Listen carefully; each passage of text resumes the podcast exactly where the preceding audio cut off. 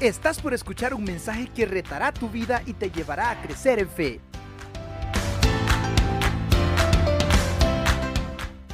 Así que vamos a, leer la Biblia, a tratar de aprender, reflexionar, más bien reflexionar sobre algunos puntos de, de vista de la escritura que sin duda usted ya conoce. Algunos de estos los conocemos tan, pero tan cotidianamente para esta época que que hasta nos hemos tragado algunas historias que, que no son exactamente, ¿verdad?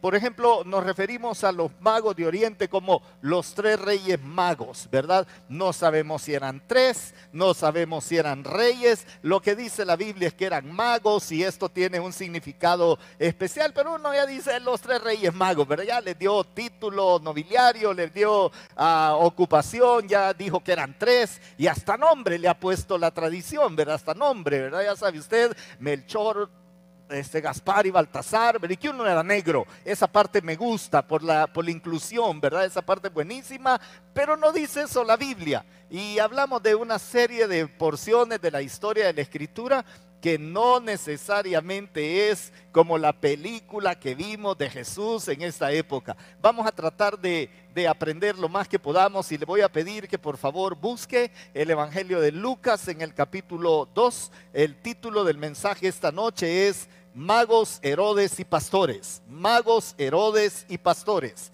Eh, ya vamos a ir explicando cada punto, pero la idea es que aprendamos de cada uno de ellos cómo ah, movernos en ese momento tan importante que fue el nacimiento de nuestro Señor y Salvador Jesucristo.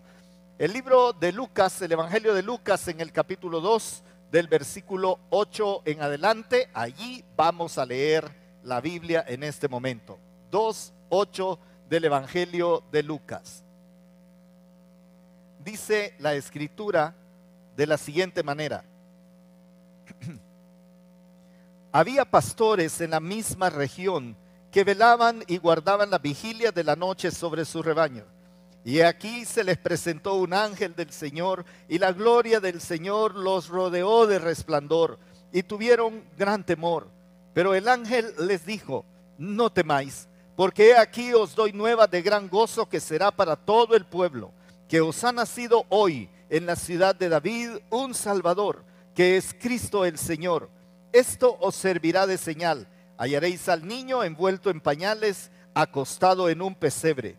Y repentinamente apareció con el ángel una multitud de las huestes celestiales que alababan a Dios y decían, gloria a Dios en las alturas y en la tierra paz, buena voluntad para con los hombres. Sucedió que cuando los ángeles se fueron de ellos al cielo, los pastores se dijeron unos a otros, pasemos pues hasta Belén y, veamos esto que ha sucedido y que el Señor nos ha manifestado. Vinieron pues apresuradamente y hallaron a María y a José y al niño acostado en el pesebre. Y al verlo, dieron a conocer lo que se les había dicho acerca del niño. Y todos los que oyeron se maravillaron de lo que los pastores les decían. Pero María guardaba todas estas cosas meditándolas en su corazón. Y volvieron los pastores, glorificando y alabando a Dios por todas las cosas que habían oído y visto como se les había dicho. Padre, esta noche, Señor, queremos estar alineados contigo, en sintonía, para que, para que nos digas, Señor, qué cosas quieres que aprendamos de esta historia tan, pero tan hermosa. Quiero rogarte, Señor, que tu Espíritu Santo nos llene a todos, nos dé actitud de oidores, pero también de hacedores de tu palabra de, hombres y mujeres que, permitimos que la palabra penetre a nuestro corazón y que tomamos decisiones para agradarte a ti, Señor. Lléname a mí de tu espíritu también para poder compartirla con claridad, con sencillez y también con poder y con amor, Señor, para que tu palabra sea bien servida esta noche. Te ruego por cada uno de nosotros, para que esta palabra lleve el fruto que debe llevar al corazón de cada quien. Para algunos quizá para salvación, para otros para ánimo o fuerza, para otros consagración, pero a cada uno de nosotros háblanos según la necesidad que tenemos. En el nombre de nuestro Señor Jesucristo, amén Señor, amén Padre. Muy bien hermanos, pueden sentarse, pueden sentarse, gracias, gracias. pues el título del mensaje y la lámina que tienen en la pantalla más o menos describe a lo que pasó en aquellos días. Debo decir que no todos los eventos que describe el pasaje se dieron en la misma noche. Tampoco significa que los famosos magos del Oriente llegaron el 6 de enero. Pudieron haber pasado semanas y meses y algunos piensan que hasta un par de años antes que la matanza de los niños se llevara a cabo en aquel lugar, en Belén y posiblemente también en Jerusalén. Así que los hechos narrados, aunque pasamos de una historia a otra por un pequeño espacio que, queda en la Biblia, ah, no necesariamente es como, como la vemos en un nacimiento, ¿verdad? Tan, tan bonitos los nacimientos. Espero que en casa pueda tener un nacimiento porque ilustra lo que pasó en aquella ocasión. Pero uno en el nacimiento ya ve que, que le poníamos todo al nacimiento, ¿verdad? Al nacimiento le poníamos la famosa estrella. Lo único que no poníamos era el niño que nacía, pues hoy a las 12 de de la noche, pero ahí estaba la estrella, los camellos, los pastores, un estanque con, con patos o cisnes. De repente metíamos una pareja de guardias, metían a la ciguanaba, metían un montón de cosas en los nacimientos que no tenían nada que ver. Y alguien dijo en algún momento un tren eléctrico, metámosle un tren eléctrico al nacimiento. Y ya ve usted, un tren que andaba por todos lados, de tal manera que en San Salvador había una noche especial en diciembre para salir a ver nacimientos en la vitrina de los almacenes de San Salvador, el centro. Era hermoso San Salvador. Tengo un ataque de nostalgia ahora, ¿verdad? Pero era San Salvador en el centro, era una maravilla ir en esta época navideña. Pero todo eso que veíamos realmente era una ilustración popular, pero pasaron cosas todavía más importantes que esto.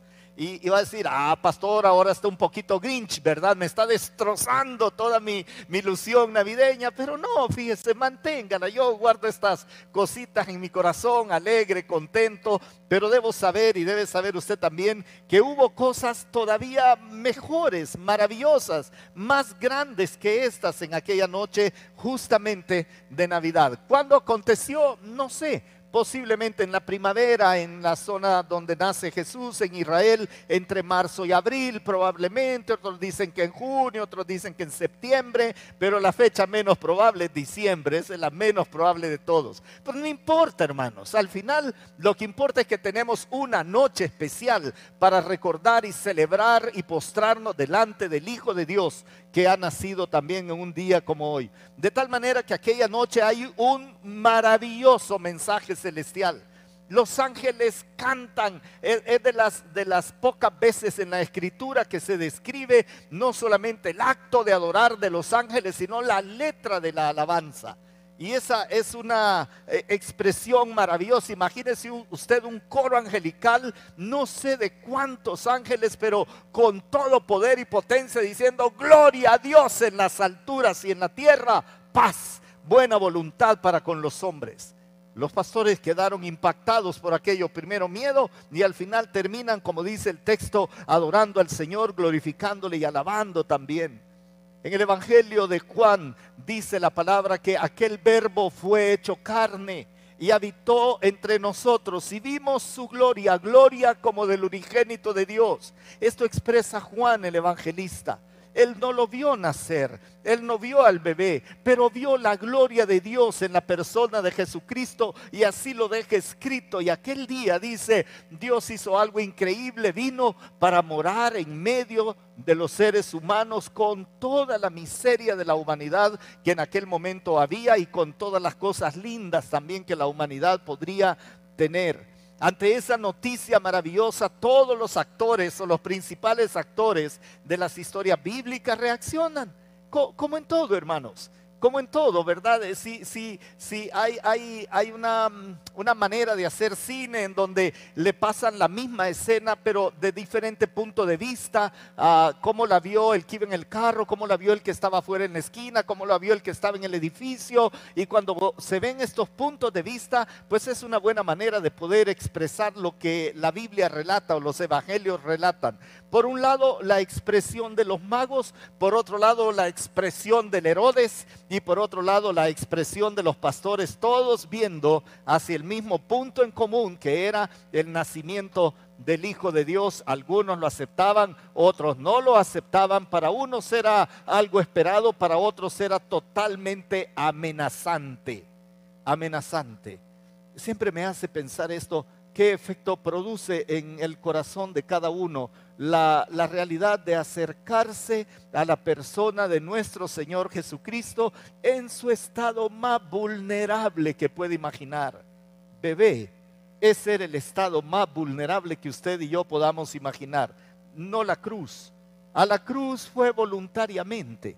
Él sabía lo que iba a pasar.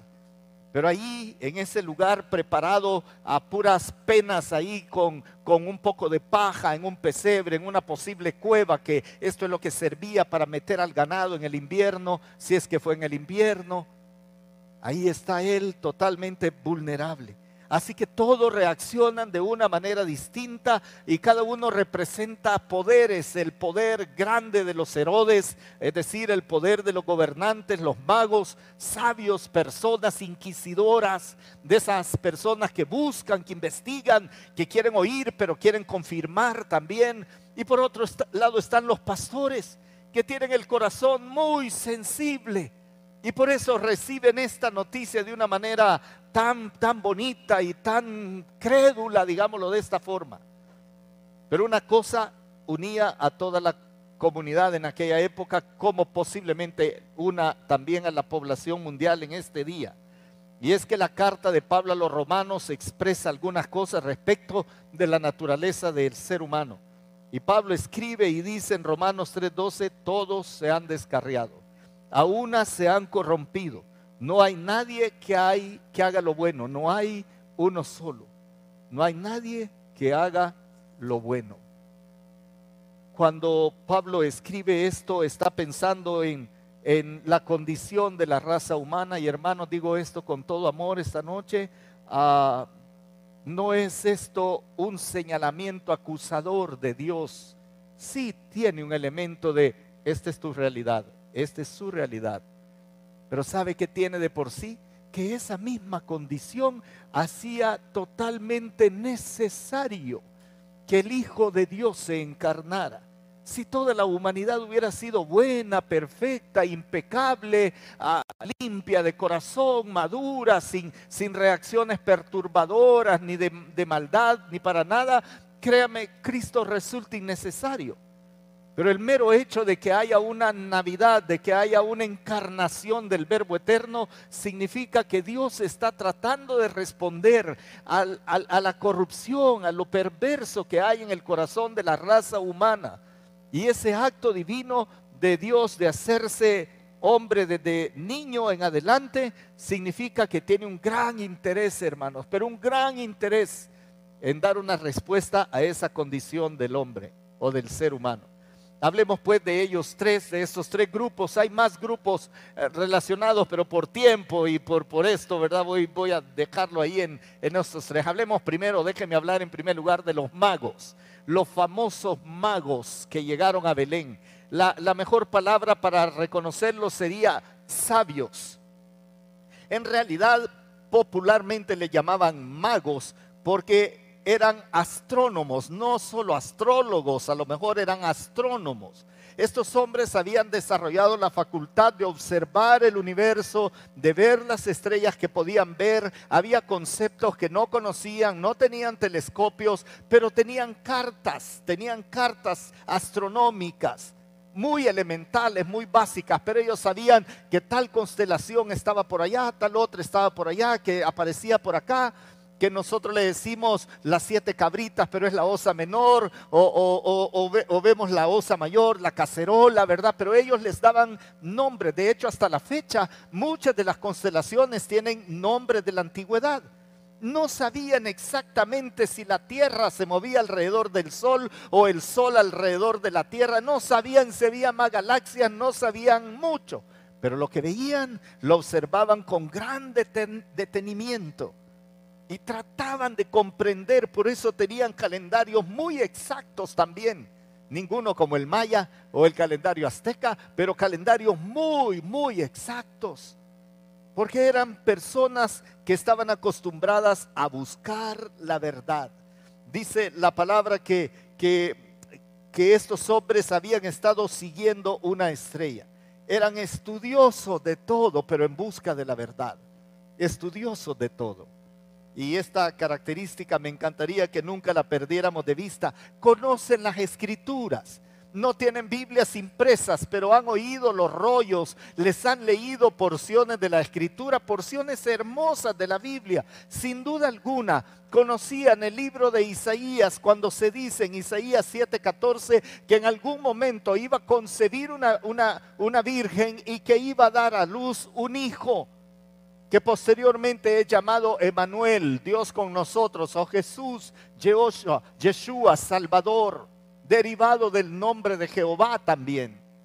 De tal forma que ellos habían estudiado, sabían que habría de nacer un rey. Habrían, habrían leído Abdías y habrían leído Miqueas, el profeta también, y Zacarías, donde se decía que en algún momento en Israel iba a nacer un rey en la ciudad de Belén. Ah, Belén, Efrata, la más pequeña de las ciudades, de tía de salir el libertador. Ellos conocían eso y comienzan a observar un movimiento astronómico que, definitivamente no era el que nos pasó el lunes pasado. Fue lindo ver los planetas alineados, pero la mayoría de autores creen que fue otro movimiento el que aconteció, no en el año cero, pero en el año 5, 6 antes de Cristo. Esto sería largo de expresar porque hay un error de por medio en esto, pero ellos saben, están escudriñando las escrituras. Y por eso no llegan preguntando, miren, ¿y ese astro qué significará? Ellos llegan y establecen una verdad o hacen una pregunta que ya asume cosas. De una vez dicen, ¿dónde está el rey? Ellos no preguntan, hey, miren, judíos, ¿ha, nacido alguien con estas características en estos días? No, no. Miren, ¿habrá algún niño que más o menos se haya pasado por esta experiencia, su papá y mamá? No. Directamente dicen, ¿dónde está el rey? ¿Dónde está el rey de los judíos que ha nacido? ¿Dónde está? ¿Dónde está? Cada vez que yo encuentro una pregunta de esta naturaleza que casi parecen preguntas retóricas, es decir, que ellos asumen que ya existe una respuesta para eso y la conocen, pero cada vez que hay una pregunta de estas, ah, me pongo en el calzado de esta gente. Para usted, para usted, ¿dónde está ¿dónde está el rey? De, verdad, ya no en, no en Jerusalén, no en Belén, no en Judea, no en la tierra de Israel, pero de verdad en su corazón gobierna el rey. Porque estos hombres llegan convencidos de que ha nacido, de que existe, de que está ahí, que no tienen que dudar absolutamente nada. Y sabe que eso es producto de una genuina y sincera búsqueda de Dios con todo su corazón. Hermanos, en la Navidad quizás es cuando más tenemos información de ese acto maravilloso. Yo lucho en mi corazón con, con un pensamiento, básicamente es un pensamiento de esta naturaleza. ¿Qué será más importante, la encarnación y nacimiento del Verbo eterno o la resurrección de Jesús de entre los muertos? Y no puedo discernir cuál de las dos cosas es más maravillosa que que Él se haya hecho humano y haya nacido entre nosotros y que me permite buscar y escudriñar en la escritura todo lo que eso significa para mí. Estos hombres magos me deben hacer recordar y le deben hacer recordar a usted también, hermanos, que nunca debemos parar en nuestra búsqueda sincera de Dios y su verdad y su palabra. ¿Sabe qué? Va a ser la misma para cada uno. Vamos a ir a la escritura y vamos a tener siempre la misma respuesta. En el Salmo 69, versículo 32 dice, buscad a Dios y vivirá vuestro corazón. Buscad a Dios y vivirá vuestro corazón. Jesús dijo, el que cree en mí, aunque esté muerto, vivirá. Y en esa búsqueda genuina de Dios que trasciende la religión, hermanos, trasciende lo trascendental, si usted quiere, de la meditación, de, estar escudriñando en el vacío de la mente, trasciende todo cuando un ser humano busca, como buscaron esos magos que venían de más o menos mil, mil doscientos kilómetros al oriente de Belén y dicen, mira, estamos siguiendo una estrella, eso significa un viaje de más o menos ocho meses. Y dicen, mira, estamos siguiendo un movimiento estelar y hemos visto que eso se detuvo aquí y hubo algo en especial. ¿Sabe qué dicen los chinos que no son cristianos? Que lo que hubo fue una explosión de una supernova en aquel día, probablemente sea en el año que nació Jesucristo. Así que eso tiene que haber sido un resplandor extraordinario. Un resplandor que toma siglos que esa luz llegue hasta el planeta. Eso me habla, a, usted sabe, la luz viaja a la velocidad de 300 mil kilómetros por segundo y un año luz es lo que viaja en esa medida, un pedacito de luz por todo el universo para llegar a nosotros. Así que probablemente esa luz que vieron en aquel momento los magos ya no existía, lo que la provocó en ese instante. Y eso me habla a mí de los eternos y maravillosos planes de Dios que diseña todo para aquellos que buscan para los que buscan. Isaías 55, 6 dice, buscad a Jehová mientras pueda ser hallado, llamadle en tanto está cercano. Y dice Amós 5, 4, así dice Jehová, buscadme y viviréis. Y sabe, Dios nos encontró a nosotros. Él sabe nuestra condición personal. Y en Navidad debemos recordar que una de las cosas que celebramos es que esa búsqueda de Dios se manifestó físicamente en un lugarcito de la ciudad de Belén, a unos veintitantos kilómetros de Jerusalén, en medio de casi nada de algo espectacular, excepto un movimiento de astros. Y ese día Dios encontró a la raza humana para decirle, aquí va la solución al problema del ser humano, que es el rompimiento que teníamos con Dios como raza. Pues debemos buscar a Dios, hermanos. Debemos buscar a Dios. Ah, lamentablemente la Navidad ha ido por rumbos que, en la mayoría de lugares del mundo no estoy seguro que esté el pueblo buscando a Dios. Está buscando otra cosa. Dice Juan en 5:39, escudriñad las escrituras, porque a vosotros os parece que en ellas tenéis la vida eterna y mire esto, y ellas son las que dan testimonio de mí. Esto fue lo que buscaron los magos las escrituras, hermanos.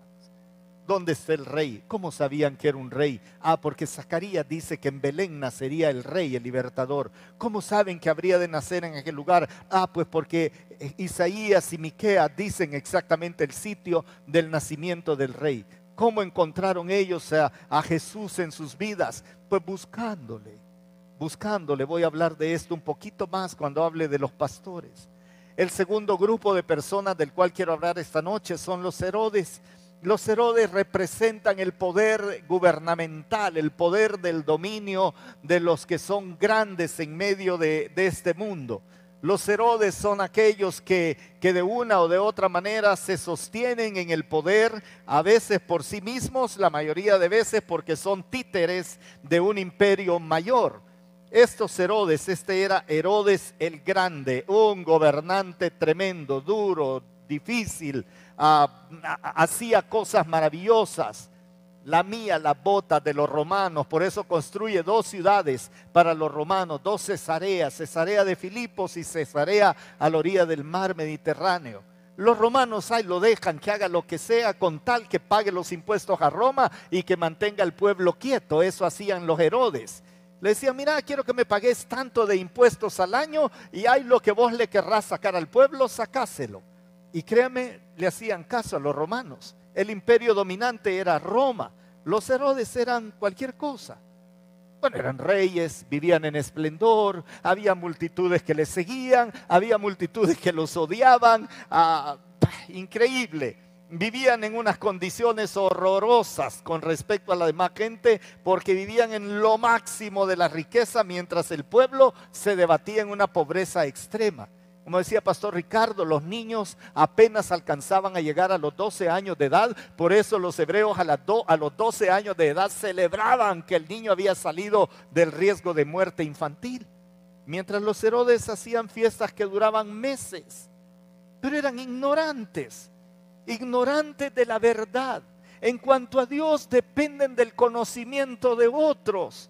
No han podido escudriñar, no han buscado por sí mismos. Necesitan que alguien les esté diciendo ah, qué es lo que pasa. Y en el Evangelio de Mateo, en el capítulo 2, hay, hay una descripción que, que, uno puede leerla y pensar, ah, pero mira qué bueno que el hombre preguntó. Pero en realidad a mí me parece que un rey de una nación que era seguidora de Dios, la luz de las naciones, tenía que ser capaz de indagar pero no va y le pregunta a otro, capítulo 2 de Mateo, versículo 3, oyendo esto el rey Herodes, cuando preguntan los magos, ¿dónde está el rey de los judíos? Oyendo esto el rey Herodes se turbó y toda Jerusalén con él. Y convocados todos los principales sacerdotes y los escribas del pueblo, les preguntó dónde había de nacer el Cristo. Ellos le dijeron, en Belén de Judea, porque así está escrito por el profeta.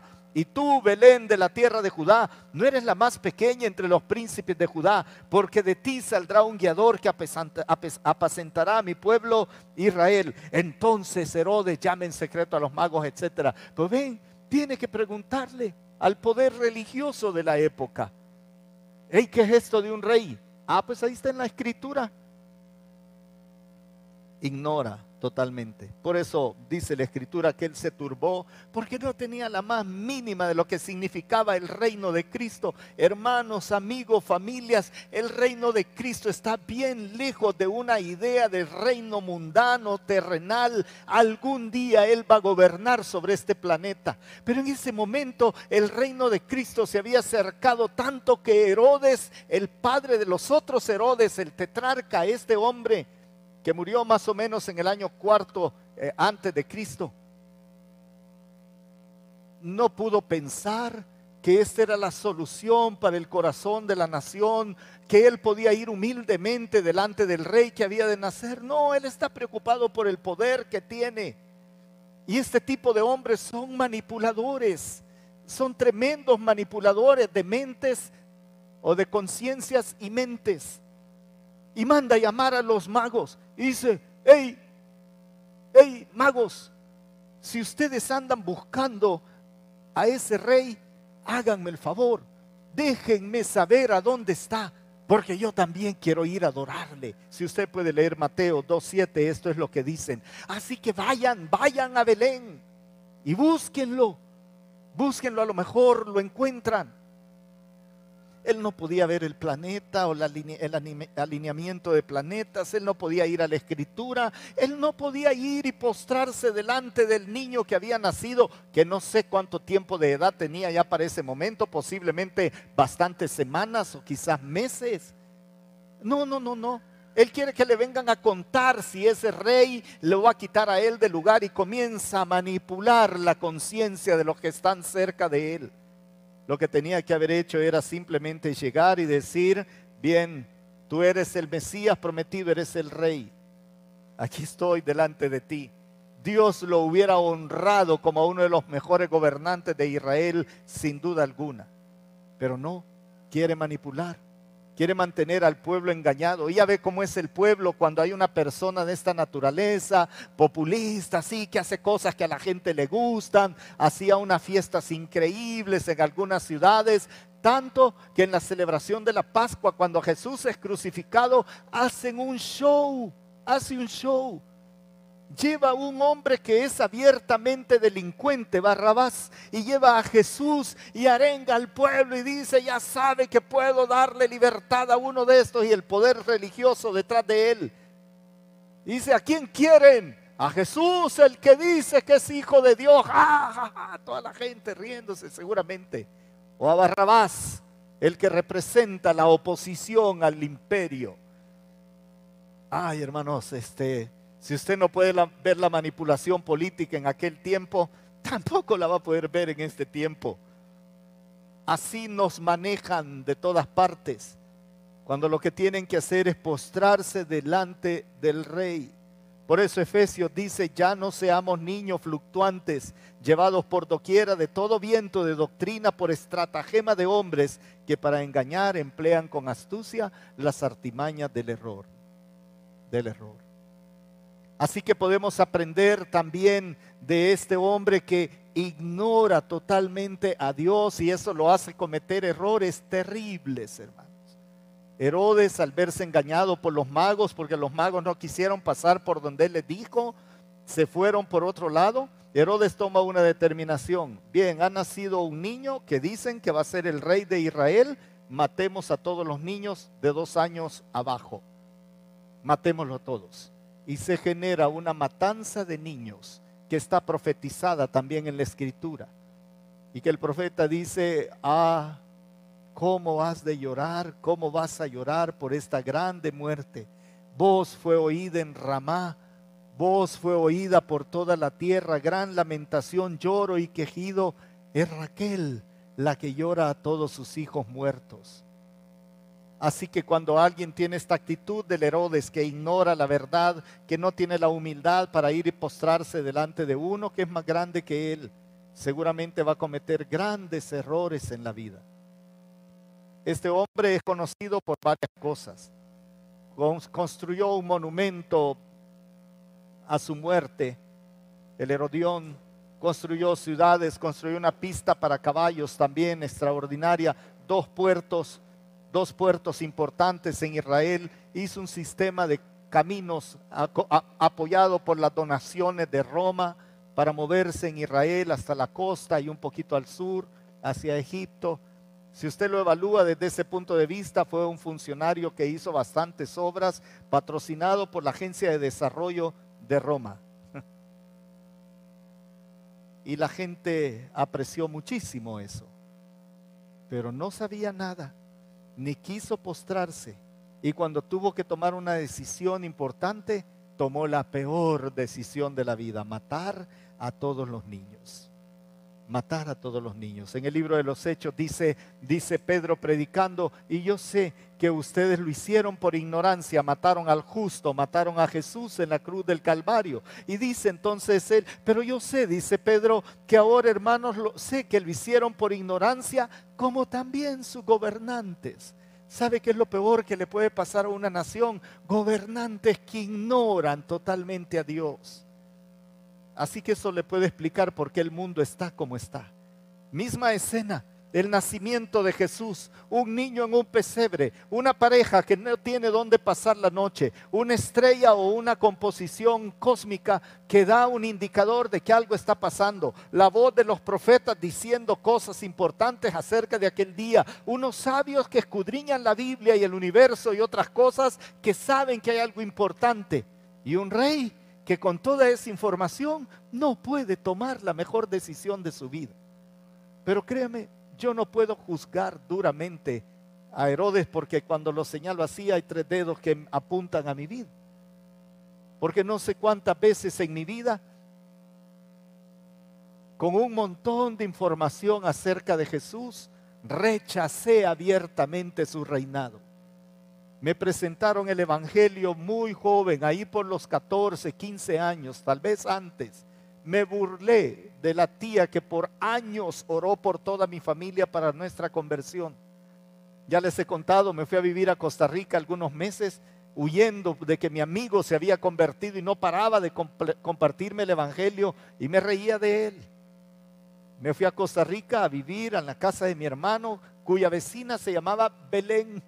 Imagínense usted, Belén se llamaba la señora, cristiana, y se congregaba en una iglesia a cuatro cuadras de la casa donde yo estaba viviendo. Ya, ya sabes, sí, de ahí Germán, ¿cuándo vas a ir conmigo al culto? De ahí Germán, ¿cuándo vas a ir conmigo? De ahí Germán. Doña Belén. Y yo rechacé por ignorancia, por todo lo que usted quiere y créame, tomé decisiones muy equivocadas en mi vida, teniendo información, pero no queriendo indagar, porque no quería postrarme delante del que era el rey. Esta noche es la oportunidad de postrarnos delante del que nos ha nacido y nos ha nacido un rey, no solo un salvador, el rey, el que quiere gobernar su vida el que quiere tomar control de usted, ponerlo detrás de él, un rey conquistador, libertador, que no solamente es la libertad político, social, es la libertad de mis dependencias, de mis problemas, de, mis malas actitudes, de mi falta de perspectiva para la vida, de la amargura de mi corazón, del dolor que hay en mi pecho por, sufrimientos pasados, de, la incapacidad de poder ver la buena mano de Dios, porque todo lo que me ha acontecido posible posiblemente sea malo en mi opinión pero el rey quiere que yo me ponga bajo su cobertura. Y yo debo tomar una gran decisión. Bendito sea el Señor, la tomé en mayo de 1979. Pero créame, al igual que Herodes, ignoré, ignoré todo lo que sabía del nacimiento de Jesús y tomé decisiones muy equivocadas en mi vida. Muy equivocadas. Que el Señor ha sido bueno y me ha librado bien Quiero terminar hablando de los pastores. He hablado un poco de los magos. Busquemos a Dios, queridos. Hoy es una buena noche para poder conversar acerca de, bien, ¿qué es esto que este hombre ha dicho? No seamos como Herodes, ignorantes y tomando las peores decisiones de la vida por no querer rendirnos ante la realidad del rey que ha nacido Mire que no es una iglesia, una congregación, un movimiento religioso o una filosofía, no, es Jesucristo el Rey, el Hijo de Dios, que dice, aquí estoy, ¿qué vas a hacer? Herodes, Herodes siglo XXI, año de pandemia. ¿Qué vas a hacer? ¿Me vas a adorar? ¿O me vas a perseguir para matarme? Si usted lee la historia en el libro de, de Lucas, se va a dar cuenta, y Mateo también, que tuvieron que huir, José, María y el niño tuvieron que huir a Egipto y ahí estuvieron esperando hasta la muerte de aquel Herodes. Eso fueron meses, meses también. Hablemos un poco de los pastores, los que pasan la noche velando los que pasan la noche en la oscuridad de las vigilias, las costumbres de los pastores ah, de aquella época. Por eso es que no creen que haya sido en diciembre el nacimiento de Jesús, porque hace demasiado frío en la, en la zona y por lo tanto las ovejitas no pueden estar al, al aire libre en la noche, sino que las meten en cuevas, que es una de estas donde nació nuestro Señor Jesucristo, una cueva labrada en la roca y ahí metían las ovejitas para que ellas solitas se calentaran. No había ovejas en el campo, pero el relato dice que había ovejas en aquella región. Eso significa que los pastores estaban al aire libre viendo las maravillas de la creación. Si usted gusta, el rey David escribe salmos maravillosos de sus tiempos de pastor hasta algunos siglos atrás. Pero ahí están estos hombres en la oscuridad total un pastor no tenía muchas expectativas, normalmente no eran dueños de las ovejas. Tenían problemas serios, económicos, familiares, se les enfermaba familia, no podían salir con total libertad si tenían alguien enfermo de una, de una particular enfermedad. Si era lepra, peor. Ellos sabían que no era contagiosa, pero todo mundo se apartaba. Más o menos, más o menos lo que pasa hoy si usted está en una reunión familiar y de repente empieza a estornudar porque tiene alergia, ¿verdad? Y todos lo vuelven a ver así, ya casi sacando el alcohol para echárselo en la cara, ¿verdad? Y la mascarilla, brother, la mascarilla, estornude en el brazo, ¿verdad? Estornude para otro lado. No sé si ahora la lepra se compararía con esto, ¿verdad? Este, por eso estoy como a siete metros de los que están más, más cerca, porque al hablar escupo y entonces para que no le va a caer por allí. Y da miedo, da miedo. Y los pastores tenían esto. Sentían que estaban en la noche y a ver hasta qué horas amanecía. Y las noches se sienten largas, ¿no es cierto? Hermanos, amigos, familias, estamos en uno de los periodos más oscuros de la historia de lo que yo he vivido que tengo conciencia como 57 años más o menos. Tengo más edad de eso, pero de eso tengo conciencia más o menos. No recuerdo ningún periodo tan oscuro y tan difícil como el que la humanidad está viviendo ahora. Bromeábamos en el mes de abril diciendo que había diseños de mascarillas navideñas y las mandaban como memes, ¿no es cierto? Eran memes, ¿verdad? Una, una mascarilla, una este, cubreboca navideño con una nariz, ¿verdad? De, de, Rudolf, ¿verdad? Y, otras con un arbolito y reserve ya su mascarilla de Navidad. y todos decíamos, no, hombre, por la exagerada esta mara, Navidad. No, hombre, dos, tres meses va a durar esto. Dos, tres meses y fue peor, hermanos. Y estamos aquí a nueve meses y tampoco es que estamos mejor. Que no dé datos el gobierno y que no sepamos cuánto es la realidad es otra cosa. Y el mundo económicamente, El Salvador, 92 o 93% del PIB comprometido. O sea que mis hijos, los hijos de mis hijos y los hijos de los hijos de mis hijos, más otros poquitos más, tal vez logran pagar la deuda externa de este momento. Tal vez. Vemos el futuro, lo vemos difícil, vemos si los niños cómo van a estudiar, cómo van a ir a la escuela, va a salir débil la formación de ellos, no pueden ir al parque, la socialización de los niños es un problema.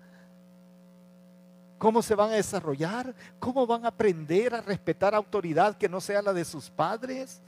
¿Qué futuro les vamos a ofrecer a nuestros jóvenes universitarios en este momento? Y si se están graduando, ¿quién está dando trabajo bueno en esta época?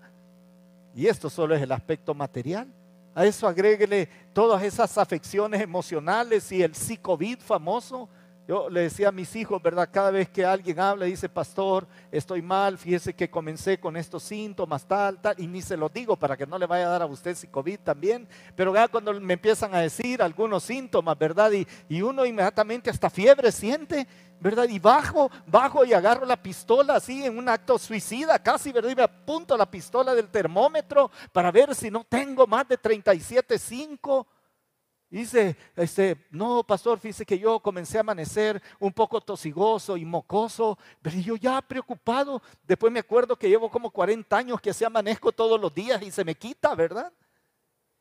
Y, ese efecto, ¿verdad? De, de, agarré el vuelto del panadero y no me lavé las manos, ¿verdad? El panadero, el de la bicicleta, el de fuji, fuji, fuji, el que llega a pitar ahí. Y todos tensos, va a haber una boda y no sé si voy a poder ir porque no sé si van a distribuirnos bien, no, no sé los protocolos. Vamos hermanos, está bien, hay que cuidarnos por favor. Pero se da cuenta el efecto psicológico que eso tiene. Estamos viviendo una de las noches más largas y más oscuras de la historia de la humanidad. Así estamos, hermanos. ¿Y sabe qué es peor? ¿Y sabe qué es peor de todo esto? Que tenemos Facebook y tenemos redes y tenemos un montón, y nos llega una información que ni por cerca, hermanos, ni por cerca. Me, mandaron un meme, ¿verdad? Dice, por si, por si te vacunas, ten cuidado porque estos son los efectos. Y era, y era, este, era un pie que era un solo dedo gordo el que se le había dicho al vacunado, ¿verdad? Este, terrible. Y luego me enseñó uno, un hermano que es motorista y empresario de buses, ¿verdad? Me, me enseñó uno que el motorista va manejando su bus y de repente empieza así. ¿Verdad? Y de ahí sigue normal, vacunado, decía allí en el rostro. Y oh, no, no, yo. Y, me han preguntado, pastor, ¿y usted se va a dejar vacunar? Y yo en mi mente, pues me han tenido vacunado toda mi vida, ¿verdad? Sí, aquí en este país he estado bien vacunado siempre. Pero sí me voy a vacunar, ¿verdad? Aparte estoy en grupo de riesgo, ¿verdad? De todas maneras. Pues se da cuenta los efectos de la oscura noche previa al nacimiento de Jesús los pastores, esperando que la oscuridad termine pronto, ocupados en lo que les preocupa, el cuidado de sus bienes, sus ovejitas, su trabajo, no perder su empleo, necesitando que algo o alguien ilumine sus vidas y le dé un poco de esperanza Isaías lo pone en estos términos. Vamos palpando la pared como ciegos, andamos a tientas como los que no tienen ojos. En pleno mediodía tropezamos como si fuera de noche y teniendo fuerzas estamos como muertos. Cuando yo leí este pasaje de Isaías me golpeó el corazón. Me golpeó muchísimo. Mi mundo mi comunidad, mi familia, mi iglesia, mi San Salvador, mi país. Estamos así, hermanos, esperando que la noche se acorte, que la vacuna resuelva, que no sé. Necesitamos luz. Y para aquellos pastores ah, se define de esta manera la necesidad de la luz. He aquí se les presentó un ángel del Señor y la gloria del Señor. Mira qué hermoso. Esto es hermoso, queridos. Y la gloria del Señor le llenó de qué dice el texto? De resplandor. Al fin hubo algo de luz, hermanos. Queridos que están en casa y que saben lo que está pasando en este periodo de densas tinieblas, la luz del Señor debe brillar a su alrededor. La razón del anuncio de Cristo es darles un mensaje de expectativa, de luz. El mensaje angélico es hermoso, ilumina tremendamente a los que torpemente buscamos a ciegas a lo mejor a Dios. Así se acerca Dios con esa gran luz. Juan 1.9 dice, la verdadera luz, aquella luz verdadera que alumbra a todo hombre, venía a este mundo. Hermanos amados, familia, queridos que están aquí, el único que nos puede brindar verdadera luz en este momento tan dramático de nuestro planeta es la persona de Jesucristo y el solo hecho del anuncio del reino de Él y del poder de Él y la compañía y la presencia de Él debe iluminar con esperanza nuestros corazones. Eso es Navidad. Eso es volver a tener un poco de esperanza para lo que viene. Saber que a Dios no le pasó por alto la pandemia. Y por eso es que la esencia del mensaje es tan sencilla. Gloria a Dios en las alturas, hermano, familia, amigos. Ah, de esto se trata todo. No se trata de mí, de que, de que Dios me tiene que preservar a mí, que me tiene que bendecir a mí. Se trata de la gloria de Dios al fin y al cabo. Y cuando enfocamos nuestras vidas en acarrear gloria para Dios, créame, siempre va a haber luz a su alrededor y usted lo puede ver en personas que conoce, que están viviendo las mismas circunstancias que usted y que yo, pero que por alguna razón brillan, hermano, brillan maravillosamente. Eso es experimentar Navidad continuamente. Y por eso es que esta noche cuando nos sentemos y nos agarremos de las manos, bueno, si es el mero núcleo nada más, ¿verdad? Si hay más de su núcleo familiar, póngase guantes, un calcetín, mire que se pone, pero, pero si se agarran de las manos o se topan los codos nada más a la hora de comer, denle en gloria a Dios por todo lo que ha acontecido y por toda la esperanza generada, porque Dios con todo y todo, hermanos amados, ha sido bueno. El domingo que vamos a tener el memorial para las personas que partieron durante la pandemia por COVID o por cualquier causa. Voy a hablar un poco de, un pasaje de Job en el capítulo 16 y dice, en, en tu libro estaban escritos cada uno de mis días y meses, sin faltar ninguno de ellos. Y voy a hablar un poco de esto el domingo. Así que si alguien en Cristo falleció creyendo en su corazón que Jesús será su rey, mire esto, su rey, su Señor, y su Salvador, no tema, esté en la presencia de Dios y esto debe acarrear luz y esperanza para usted y poner la mirada ahí donde la, su pariente tenía la mirada puesta. Es, es hermoso, es hermoso. En medio de todo esto, todo se trata de la gloria de Dios y todo se trata de la gracia de Dios. ¿Qué dicen los ángeles? Gloria a Dios en las alturas. Lindo, ¿no? Y en la tierra, paz buena voluntad de Dios para con toda la humanidad. Los mejores deseos de Dios para ustedes. Eso es lo que dijeron los ángeles. Dicho de otra manera, lo puse ahí en la pantalla, ¿verdad? Pero y en la tierra dura, difícil de vivir en ella, desesperanzadora, que te llena de congojas y de angustias en esa tierra que es tan difícil vivir en este planeta por diferentes causas, paz buena voluntad de Dios para con todos los que gozan de su favor. ¿Sabe cómo se llama esto? Gracia de Dios. Esta noche van a recibir regalos, algunos ya hemos recibido regalos. en la familia jugamos una modalidad ahora de ahí en línea, ¿verdad? No, no, ni sé cómo se llama. Santa Claus, no sé qué, algo así se llama esto, ¿verdad? Y, y, y nos sorteamos en mi familia secreto todo a quién le daban regalo, quién le daba el regalo a cada uno y habíamos puesto una lista de lo que a mí me gustaría recibir. Yo por las dudas puse como cinco cosas, ¿verdad? Pero recibí una, pusimos límite de cuánto era el máximo que podíamos, este, el mínimo y el máximo para, para regalar.